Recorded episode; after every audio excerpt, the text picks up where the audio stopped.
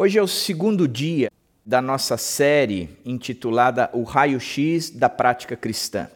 A ideia é a gente olhar para algumas coisas que a gente tem feito, como a oração, a esmola, o jejum, e ver se a essência está correta. A gente tem percebido e lido, é, já essa é a terceira série baseada em cima do Sermão do Monte que o importante é um coração transformado de fato. Esse coração transformado é que garante ou nos dá a certeza de que somos salvos, que vai permitir a gente viver de acordo com o que o Sermão do Monte propõe. Portanto, a, a análise dessas práticas ela é importante para a gente também avaliar o nosso coração. Hoje a gente vai ler o texto de Mateus 6, do verso 5 ao verso 15. Eu te convido a abrir a sua Bíblia aí em Mateus 6, do verso 5 ao verso 15. E a gente vai olhar para a oração, a invisibilidade da oração, o que é que está na oração, o que deve conter na oração, o que de fato é, faz ou tem de conteúdo uma oração. E o texto diz o seguinte. E quando vocês orarem, não sejam como os hipócritas, eles gostam de ficar orando em pé nas sinagogas e nas esquinas, a fim de serem vistos pelos outros. Eu lhes asseguro que eles já receberam sua plena recompensa. Mas quando você orar, vá para o seu quarto, feche a porta e ore a seu pai, que está em secreto. Então seu pai, que vê em secreto, o recompensará. E quando orarem, não fiquem sempre repetindo a mesma coisa como fazem os pagãos. Eles pensam que por muito falarem serão ouvidos. Não sejam iguais a eles, porque o seu Pai sabe do que vocês precisam antes mesmo de o pedirem. Vocês orem assim: Pai nosso que está nos céus, santificado seja o teu nome, venha o teu reino, seja feita a tua vontade, assim na terra como no céu. Dá-nos hoje o nosso pão de cada dia. Perdoa as nossas dívidas, assim como perdoamos os nossos devedores. E não nos deixe cair em tentação, mas livra-nos do mal, porque teu é o reino, o poder e a glória para sempre. Amém. Pois se perdoarem as ofensas uns dos outros, o Pai Celestial também lhes perdoará. Mas se não perdoarem uns aos outros, os, o Pai Celestial não lhes perdoará as ofensas. Queria olhar para esse texto e a gente ir por partes, tirando princípios, valores, lições que podem e devem ser aplicadas à nossa vida, quando o conceito é oração. Então vamos olhar para esse texto e entender o que Jesus Cristo nos ensinou a respeito da oração. O texto começa é, trabalhando a, a um conceito de equilíbrio. Eu sei que o Israel falou disso ou a respeito disso na semana passada. A vida cristã, ela sempre dependerá da questão de um bom equilíbrio entre o público e o privado, entre a minha vida pública e a minha vida privada. O texto ele trabalha o seguinte: Assim brilha a luz de vocês diante dos homens, para que vejam as suas boas obras. O início nossas, é, dos nossos ensinamentos ou das nossas reflexões em cima é, do Sermão do Monte trouxe esse texto de Mateus 5,16, aonde ele aponta que a nossa luz deve ser brilhada, que nós temos algo a, a, a fazer e o que nós vamos fazer é, é promoverá ou será visto pelos outros para que vejam as suas boas obras. Ou seja, o ensinamento de Jesus é que aquilo que a gente faz, ele deve ser visto. Mas também Jesus ensina uma outra coisa. No capítulo 6, no verso 1, que o Israel trabalhou na semana passada, quando ele diz: Tenham cuidado de não praticar suas obras de justiça diante dos outros para serem vistos por ela. Ou seja, parece que existe uma contradição, parece que há um, um, ensino antagônico ao outro. No primeiro, no capítulo 5, no verso 16, ele diz: O que vocês vão fazer, vocês devem fazer para que os outros vejam. E depois ele apresenta aqui no capítulo 6, logo no primeiro verso, que o que nós fazemos não deve ser feito para que os outros vejam. Puxa vida, então como é que funciona isso? É, funciona dessa forma mesmo. A gente faz para que os outros vejam, enquanto a gente faz para que também os outros não vejam. E eu vou explicar um pouco melhor isso, mas aplicando a oração, o texto também trabalha desse sentido. Quando ele diz: Mas quando você orar, vá para o seu quarto, feche a porta e ore a seu pai que está em secreto. Parece que Jesus está trazendo um conceito dizendo o seguinte: escuta, o importante é você dar uma olhada na sua vida privada e a oração faz parte da sua vida privada. Quando você orar, vá para o seu quarto, feche a porta e ore. Mas de forma nenhuma, esse foi um ensino de Jesus, aonde ele estabelece o conceito de que a única forma certa que existe é a oração privada. É aquela que você vai se trancar no quarto e você vai fazer essa oração é, a Deus Deus e ele vai te ouvir ali. Essa é a única condição. Não, ele ensina a oração privada, mas ele também traz o conceito da oração pública. Quando ele fala a respeito da oração, quando ele apresenta um modelo da oração, ele diz: vocês orem assim.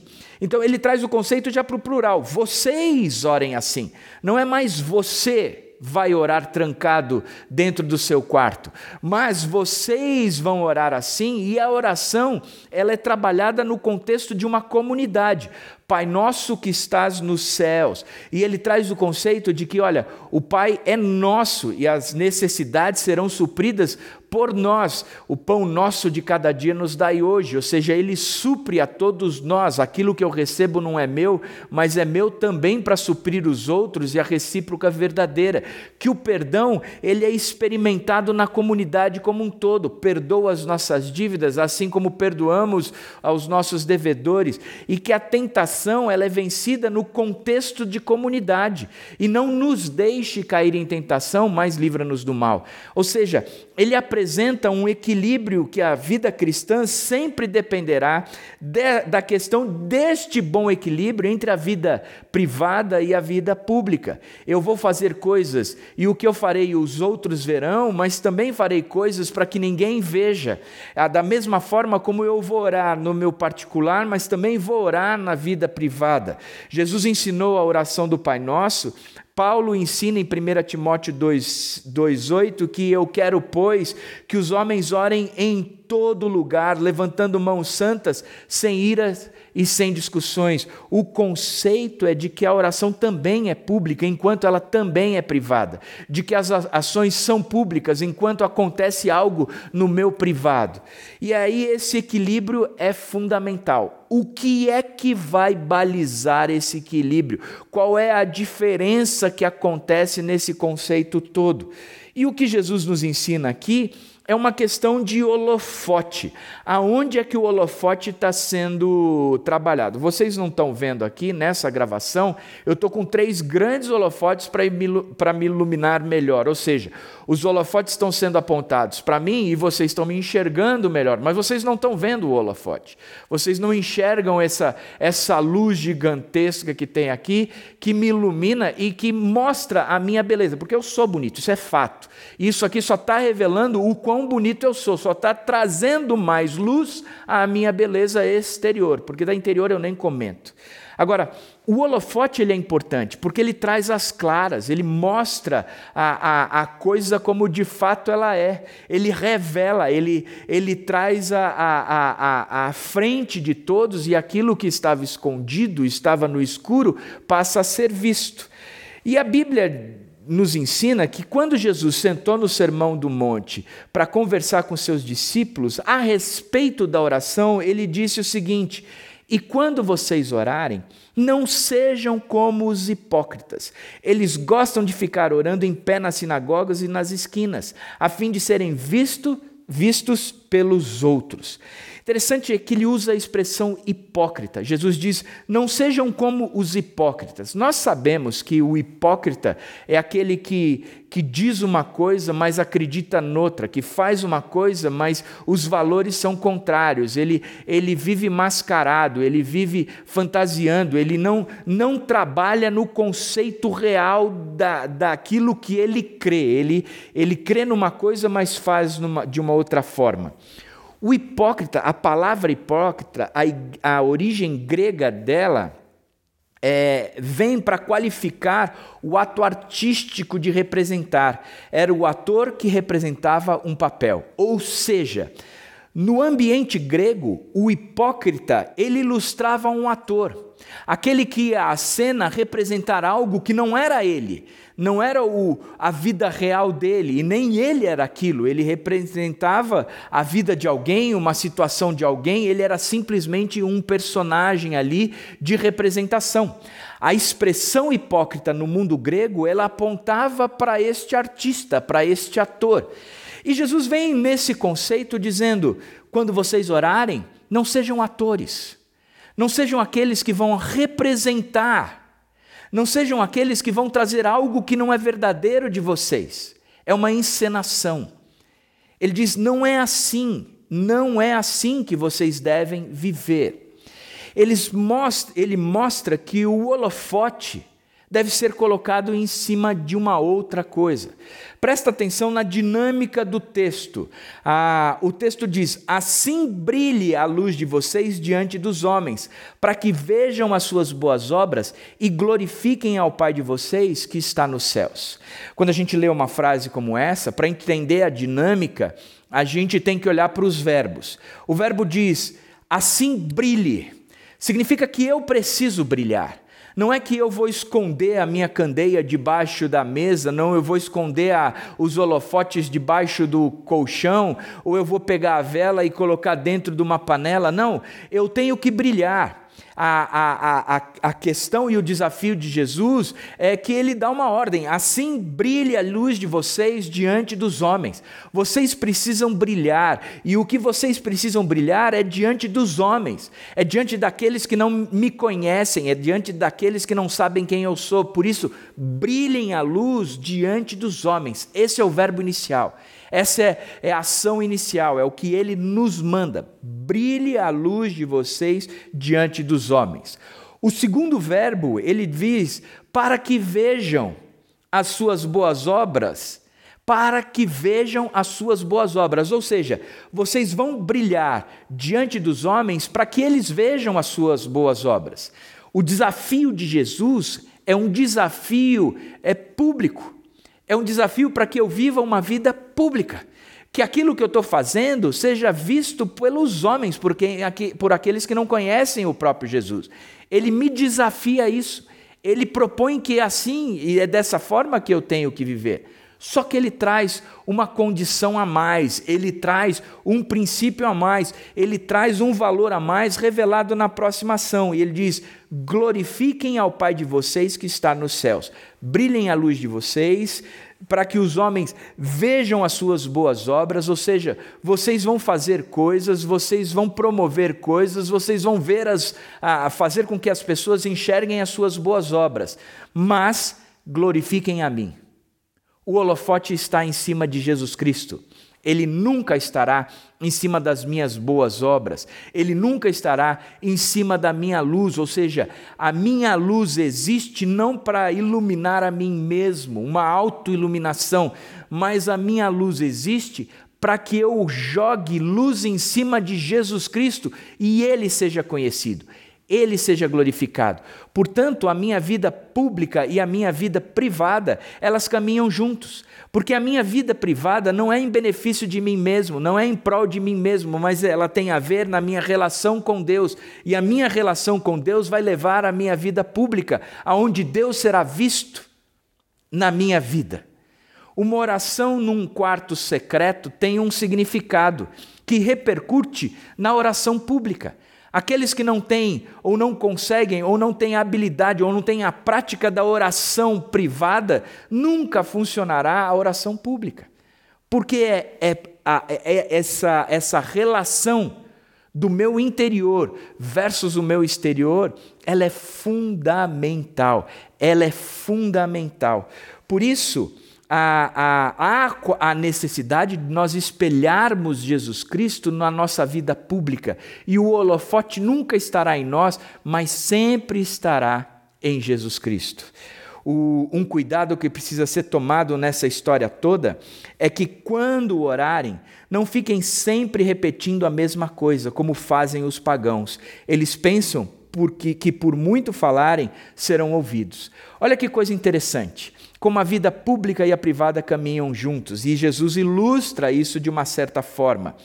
Ele está dizendo o seguinte: quando vocês orarem, não fiquem sempre repetindo a mesma coisa como fazem os pagãos, como se a oração ela fosse algo que eu vou fazer e vou fazer sempre falando a mesma coisa, sempre repetindo a mesma coisa, sempre dizendo o mesmo conteúdo, sempre trazendo à tona as mesmas palavras.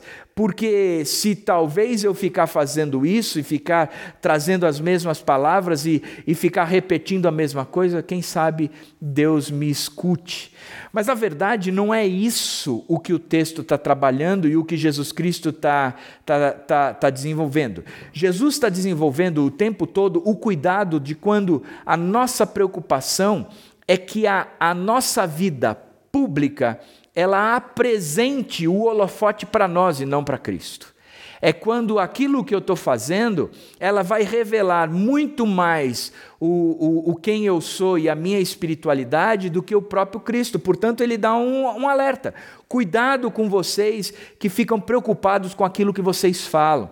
Cuidado vocês que ficam o tempo todo só olhando ou prestando atenção naquilo que vocês vão falar, sem prestar atenção na essência, com quem vocês vão falar. Essa é a grande preocupação de Jesus. E nós temos o costume de que as nossas orações, elas são impulsionadas pela beleza das palavras. Vou ilustrar nós estamos num pequeno grupo.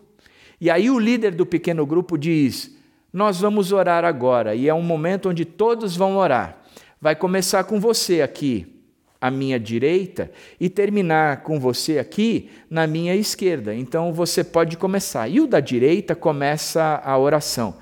É quase. Eu, eu posso apostar que a maior parte de nós nem prestamos atenção no que o cara que começou a orar está falando. A nossa atenção está no que é que eu vou falar, no conteúdo daquilo que eu vou apresentar. Porque eu tenho que fazer uma oração eloquente, uma oração que tenha significado, uma oração que tenha conteúdo. Você consegue entender que neste movimento de simples do que é uma oração, nós estamos trazendo o holofote para nós. Nós estamos preocupados com aquilo que nós vamos falar, porque nós não podemos falar feio, portanto, o holofote está em cima de nós. Não tem nada a ver com colocar o holofote em cima do próprio Jesus Cristo. Ele não se preocupa com a palavra, ele não se preocupa com aquilo que eu digo, ele não está nem aí para se eu estou falando bonito com um, um português bem conjugado e seja lá o que for. A preocupação de Jesus Cristo é se você entendeu que você está na presença dele e é com ele que você está falando. Se isso tem sentido e significado para você, isso vai refletir na sua vida pública. E quando orarem, não fiquem sempre repetindo a mesma coisa como fazem os pagãos, aqueles que não pertencem ao povo. Eles pensam que por muito falarem, pela quantidade de fala, pela grandiosidade da fala, pelo tamanho da fala, eles serão ouvidos. E não tem nada a ver com isso. Portanto, a vida cristã sempre dependerá da relação de quem está no palco versus quem está na plateia. E quem está no palco sempre tem que ser Jesus Cristo. E nós, que somos holofote, que jogamos a nossa luz para cima de Jesus Cristo, por intermédio de tudo aquilo que fazemos, seja a esmola, como nós vimos semana passada, seja na oração, tudo o que fazemos será feito para iluminar, para engrandecer, para glorificar a Jesus Cristo. Essa tem que ser a nossa grande, grande motivação. Por isso, o que o texto nos mostra tem muito a ver com o propósito. A vida cristã sempre dependerá da conscientização de que ela é um relacionamento com Deus. A vida cristã, ela é um relacionamento com Deus. Presta atenção o que o texto do capítulo 16 do, do verso do capítulo, no, perdão, aqui está escrito errado, é Mateus 6, 16. Mas quando você orar, vá para o seu quarto, feche a porta e ore a seu pai que está em secreto. Então seu pai, que vem em secreto, o recompensará. Ele traz um propósito. Muitas vezes a gente acha que quando a gente lê isso é que eu tenho que ir para o quarto e eu fechar a minha porta. Eu estou muito mais preocupado com a forma. Mas Deus não está preocupado com a forma. Ele, ele Jesus, está nos ensinando a respeito da essência, do conteúdo e não com a forma. O importante do ensino aqui não é que eu tenho que me trancar no quarto e só a oração do quarto é que fará sentido.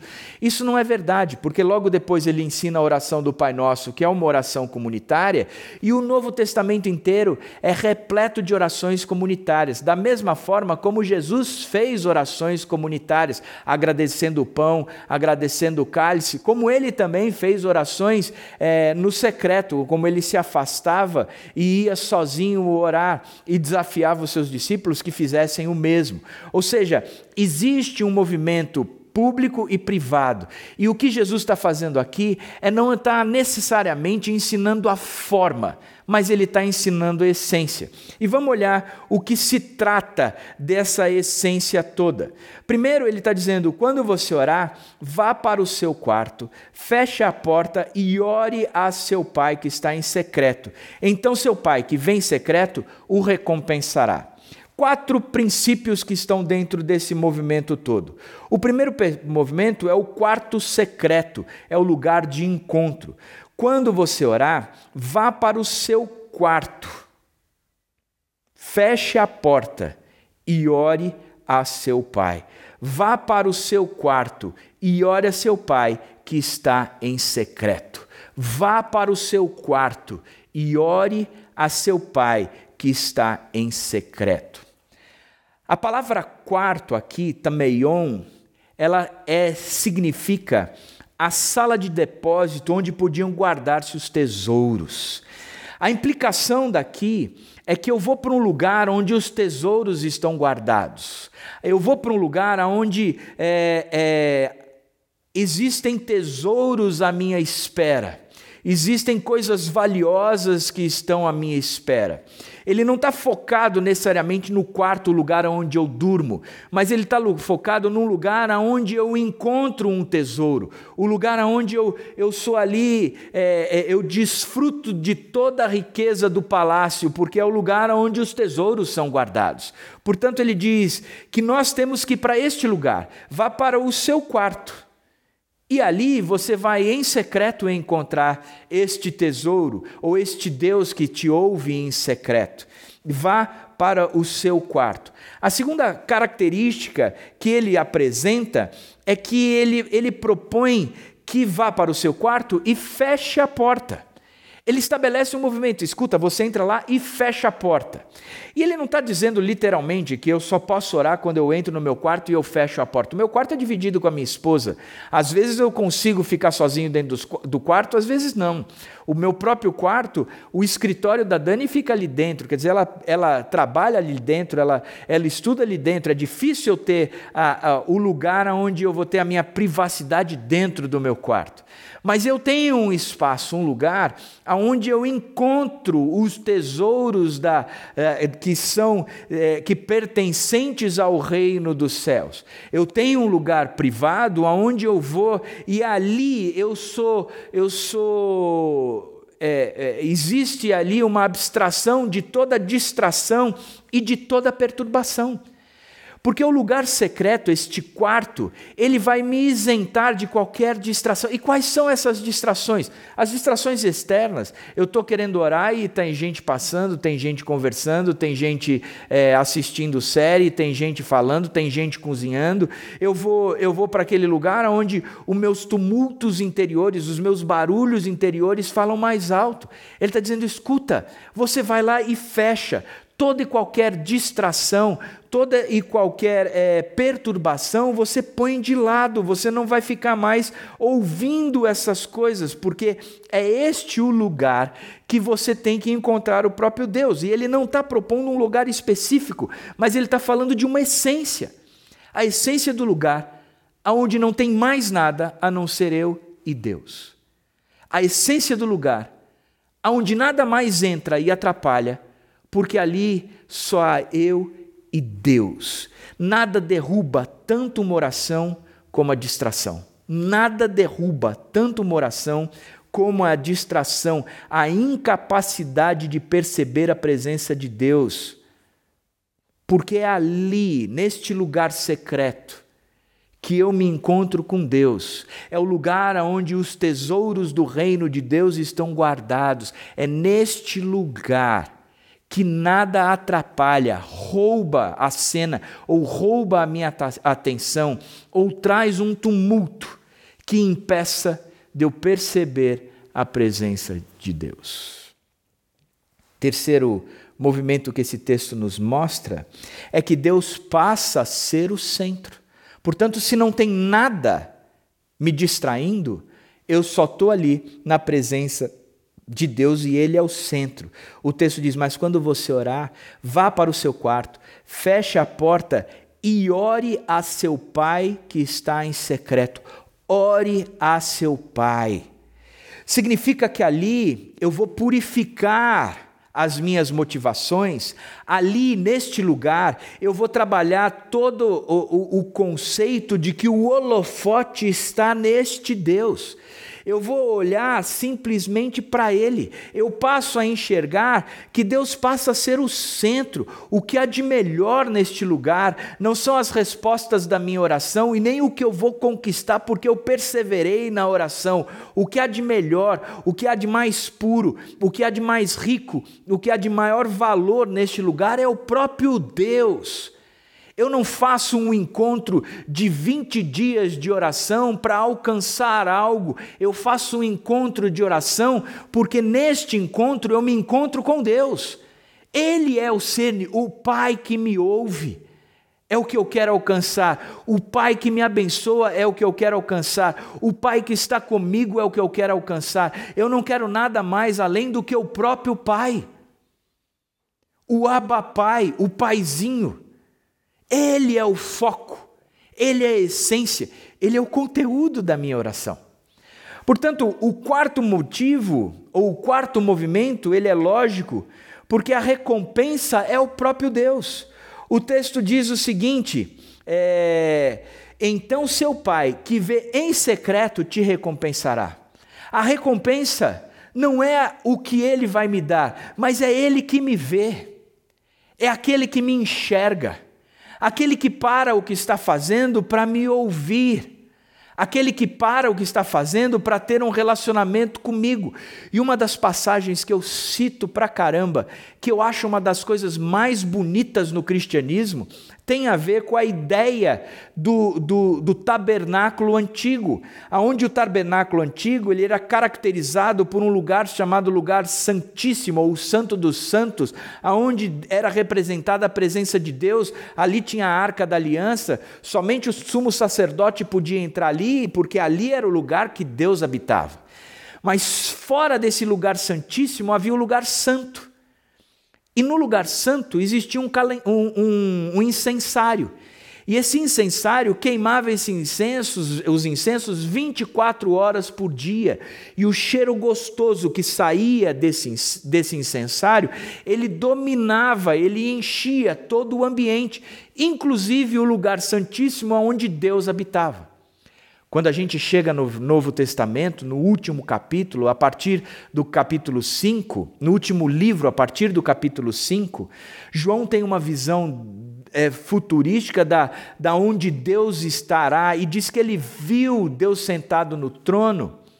E existiam anciãos por volta de Deus, e esses anciãos seguravam os incensários que subia a fumaça, e ele diz: que eram as orações dos justos. Olhando para o Velho Testamento, o lugar santíssimo era encharcado pelo cheiro daquilo que saía dos incensos queimados no incensário. No Novo Testamento, o lugar onde Deus habita era inundado pelo cheiro dos incensos queimados por aqueles anciãos. Mas esse cheiro representa as orações dos justos. Deus habita num lugar onde as orações dos justos inundam o espaço inteiro, dominam o ar. tomam o ar que Deus respira por intermédio dessas orações. Não é nada mais além do que o que Deus gosta mesmo, que inunda o seu trono, que traz significado para a sua existência. É que é um Deus que se relaciona com aquele que é seu filho. Nós. A recompensa é o próprio Deus. Tem muita gente que tem adquirido um monte de forma para que tenha recompensa aquilo que ele está pedindo, um carro novo, um emprego, a, a, solução do casamento, uma série de outras coisas. A gente tem que buscar a Deus por causa de Deus e Ele nos faz enfrentar qualquer situação, mesmo que eu não tenha um carro novo, mesmo que eu não tenha um emprego. Não significa que se eu buscar a Deus, eu vou obter esse emprego, eu vou buscar a Deus e o que eu vou obter é o próprio Deus e isso me basta. Foi a palavra do próprio Deus para Paulo quando ele quis mudar uma situação e Paulo disse, e Deus disse para Paulo: Não, a minha graça te basta. O que eu sou te basta. O que eu tenho te basta. O que você precisa sou eu. A minha graça te basta. Você não precisa de mais nada além de mim mesmo. E a oração vai me levar a este lugar secreto, aonde eu vou conhecer o próprio Deus, o coração de Deus e experimentá-lo na sua integridade. O lugar secreto essa sala de depósito onde os tesouros são guardados é o lugar onde Deus se manifesta. É na oração sincera que você conhece Deus, que você é acolhido como filho que pode conversar com o seu pai. É lá que você experimenta o amor de Deus, porque é onde o Espírito testifica com o meu espírito que eu sou seu filho. Ele refrigera a minha alma, me dando uma paz que excede todo o entendimento. Por isso, é na oração que a ansiedade vai embora. Ele mata a nossa fome porque Ele é o pão da vida, Ele sacia a nossa sede porque Ele é a água viva, Ele nos faz andar de forma é, que toda a inércia, que toda a imobilização, que todos os problemas que existem na nossa vida se caem, porque Ele é o Verbo, Ele é a ação de Deus. É no lugar secreto que eu o conheço de fato. É quando eu chego em oração nesse lugar secreto, não preocupado com a forma e nem preocupado com o que os outros vão pensar a respeito da minha oração, mas preocupado com quem eu estou falando, preocupado em me relacionar, em me conhecer, em experimentar mais dele, mesmo que eu não tenha nada. É no lugar secreto que a minha intimidade com Deus é desenvolvida. É nesse ambiente com Deus, a partir de Deus, na experiência de vida, de vivência com este Deus, é que a minha vida ganha significado. Portanto, o segredo de tudo isso é que a vida cristã não é um fruto de esforço, mas é de um coração novo. Um coração que não está mais apreendido ou preso, acorrentado às coisas antigas, à natureza humana, que gosta dos holofotes para si, mas é um coração que agora não tem mais a preocupação consigo mesmo, porque agora tudo o que ele cria, todos os seus valores, ele considerou como refúgio, ele deixou para trás, tudo se fez novo, e agora ele, ele chega na presença de Deus sem a preocupação do que os outros vão pensar de qual é a imagem que eles vão ter a meu respeito. Mas eu chego na presença de Deus simplesmente porque Deus abriu as portas do lugar secreto e permitiu que eu entrasse e ali eu o conhecesse. Mas isso é fruto de um coração desapegado de si mesmo.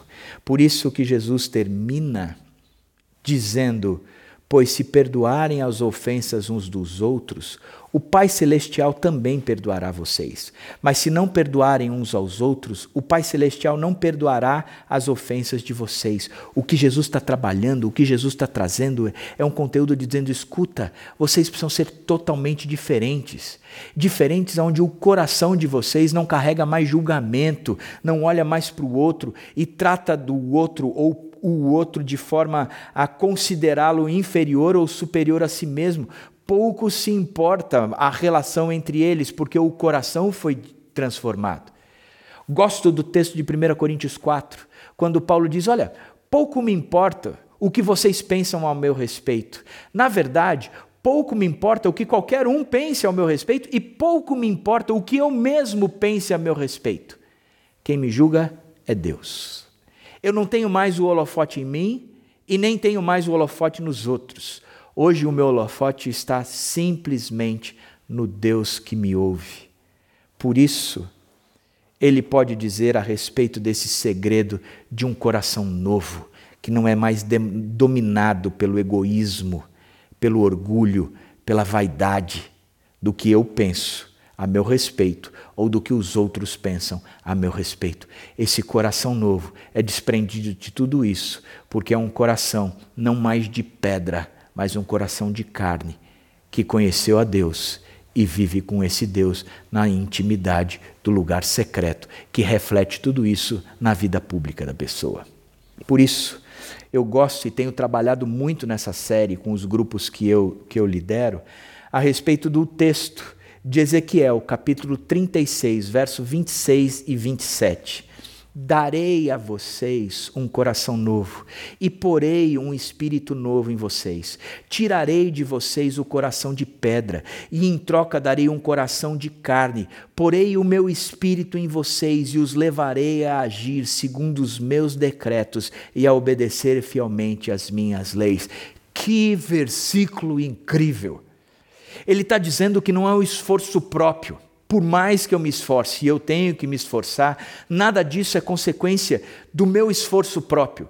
Mas a conversão é Deus tirando esse meu coração de pedra e colocando em mim um coração de carne, de ser humano, porque é desumana essa vida centrada em si mesmo. Não é e nunca foi a vida que Deus sonhou para nós. Essa vida de orgulho nunca foi proposta por Deus, isso é consequência do pecado que desformou o homem em relação ao projeto projeto de Deus inicial.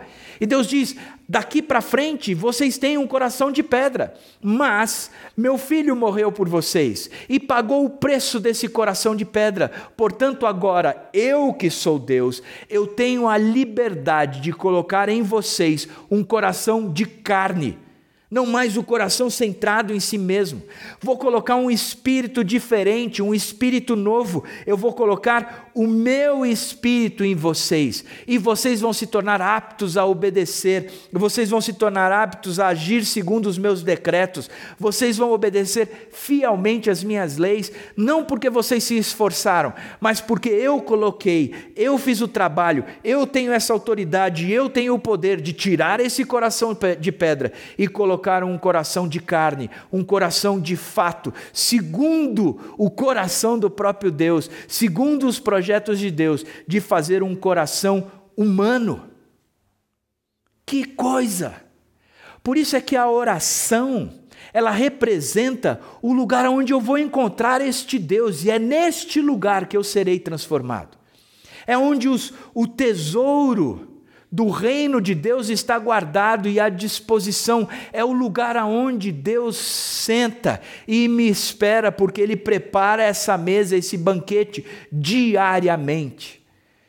Você sabe que eu tenho a impressão de que quando a gente morrer, ou Jesus Cristo voltar, e nós chegarmos na presença desse Deus, eu não acho que Ele vai perguntar se eu fui todos os domingos na igreja. Eu não acredito que ele vai perguntar se eu era um cara dizimista fiel, se eu não faltei nos pequenos grupos. Eu não penso que ele vai cobrar de mim a quantidade de Bíblia que eu orei, ou se ele vai cobrar de mim a quantidade de oração que orei, ou a quantidade de Bíblia que li e a quantidade de oração que orei. Eu não acho que na presença de Deus ele vai querer colocar no balanço as coisas que fiz e as coisas que deixei de fazer. Eu tenho a impressão de que quando eu chegar na presença de Deus, Ele vai chegar para mim e vai dizer: Filho, enquanto você viveu na terra, você tinha certeza de que eu o amava? Você percebia o quanto eu, como pai, queria cuidar de você. Você entendeu que o meu amor se movimentava na sua direção todos os dias? Que todos os dias eu preparava um banquete e ficava sentado na mesa esperando você chegar? Filho, você percebeu que o meu amor por você, de fato, movimentou o universo inteiro para tê-lo junto de mim. É só no lugar secreto. É só no ambiente da onde os tesouros do reino estão guardados é que eu vou descobrir esse amor de Deus por mim. É só neste lugar secreto. E isso vai alterar toda a minha vida pública. A partir deste encontro, todo o restante será visto. A minha luz brilhará para que os homens vejam as obras que eu fiz, mas a partir do lugar secreto. Que Deus abençoe sua vida. Que você cresça nesse lugar secreto, em nome do Senhor Jesus Cristo.